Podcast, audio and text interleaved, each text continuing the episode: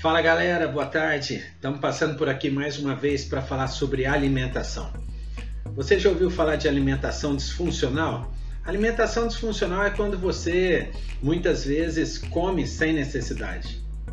Nós temos uma função no ato de se alimentar, que é uma função nutritiva, mas de um tempo para cá a gente deixou este lado, a gente tem comido, tem feito alimentações sem pensar, gente tem comida assim porque nós estamos felizes. Você come porque você está triste. Você come porque você quer comemorar. Você come porque todo mundo está comendo. Enfim, por que é que você come? Qual o motivo de você abrir a porta da sua geladeira e escolher um alimento para o seu almoço, jantar, ou seja, um lanche? E é isso que a gente tem falado muito no consultório.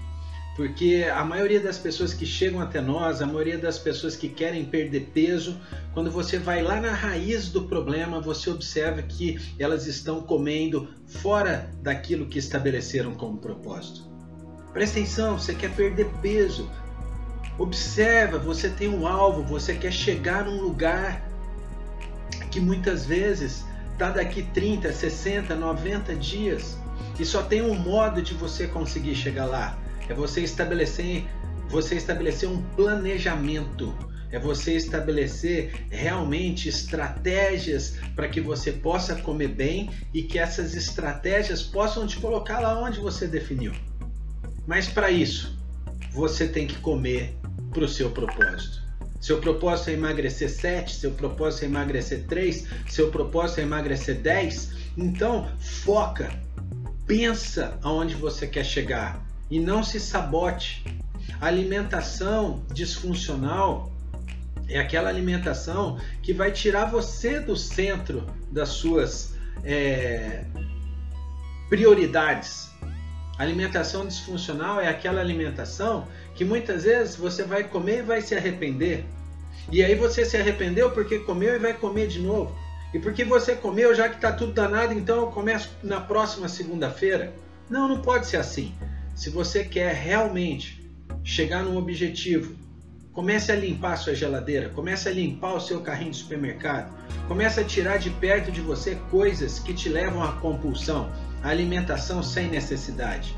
Se você começar então a criar uma estratégia, se você começar então a se proteger daquilo que tem roubado o foco do seu emagrecimento, com certeza existe uma maior chance de você chegar no seu objetivo final. As pessoas têm feito a sua alimentação no seu cotidiano, muitas vezes dentro de uma vulnerabilidade do seu quadro emocional, principalmente agora, durante essa crise de quarentena, isolamento, as pessoas têm usado muitas vezes a alimentação para se gratificar mas ora, se você está dentro de casa, se você ficava em casa antes duas, três, quatro horas e hoje você está ficando 12, 15 horas, se você tiver a sua casa cheia de alimentos que corrompem o seu propósito, você vai errar, você vai cair. É óbvio que você vai chegar lá na frente e vai se arrepender. Pessoas têm me ligado, têm ganhado 4, 5, 6 quilos. Mas sabe por quê? Não é porque perderam o seu sonho, é porque o seu sonho se perdeu dentro dessa pandemia, muitas vezes, que tem levado a gente a comer sem necessidade.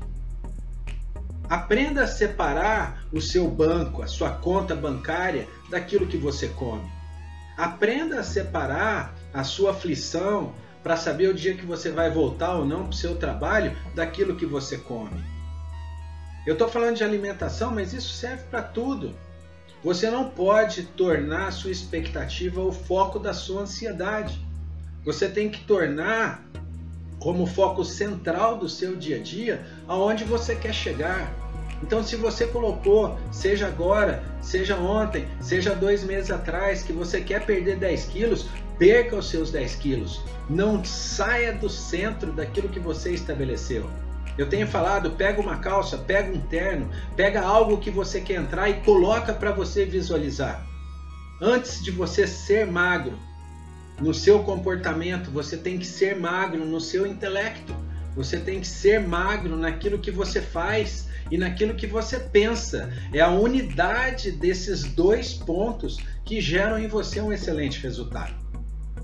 Então, deixo aqui o meu recado, deixo aqui o meu encorajamento para você e queria convidar você a fazer parte desse grupo que critica o que come, que pensa no que come, que seleciona o que come, que não fica reclamando das coisas que ficaram para trás. Se você errar hoje, começa amanhã novamente. Não precisa esperar a próxima segunda-feira.